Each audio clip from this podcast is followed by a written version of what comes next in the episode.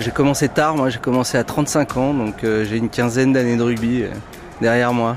Après euh, une grosse angine et après avoir arrêté de fumer, je suis associé avec un, un joueur de rugby qui m'a petit à petit amené vers ce sport que je connaissais. hein. je regardais euh, enfant les matchs de tournoi des cinq nations, euh, sans que ce soit devenu une passion ou un sport euh, pratiqué au quotidien.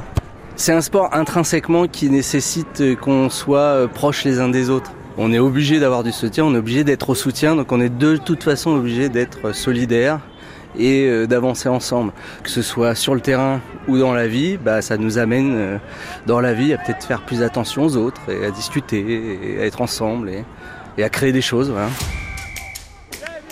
On a une petite association qui a été créée en 96 qui a une tradition un peu euh, solidaire, c'est-à-dire qu'on organise des... Déjà nous on veut rencontrer du monde, donc euh, on va en France, dans toutes les régions possibles, et après dans d'autres pays, et voilà on a parcouru euh, pas tous les continents mais presque. Voilà, on a été en Amérique du Sud, on a été euh, en Asie, à Madagascar. euh, C'est l'occasion d'aller là-bas, de rencontrer euh, d'autres équipes, d'autres joueurs et puis de partager euh, des moments de solidarité parce que généralement ben, on emmène du, du matériel pour euh, distribuer euh, à des clubs qui n'ont pas forcément les moyens. Voilà.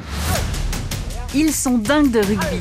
Nicolas, pilier du club associatif des Petits Pères.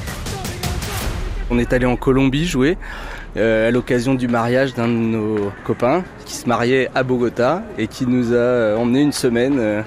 donc on a joué à Bogota et à Carthagène. C'est des moments euh, étonnants.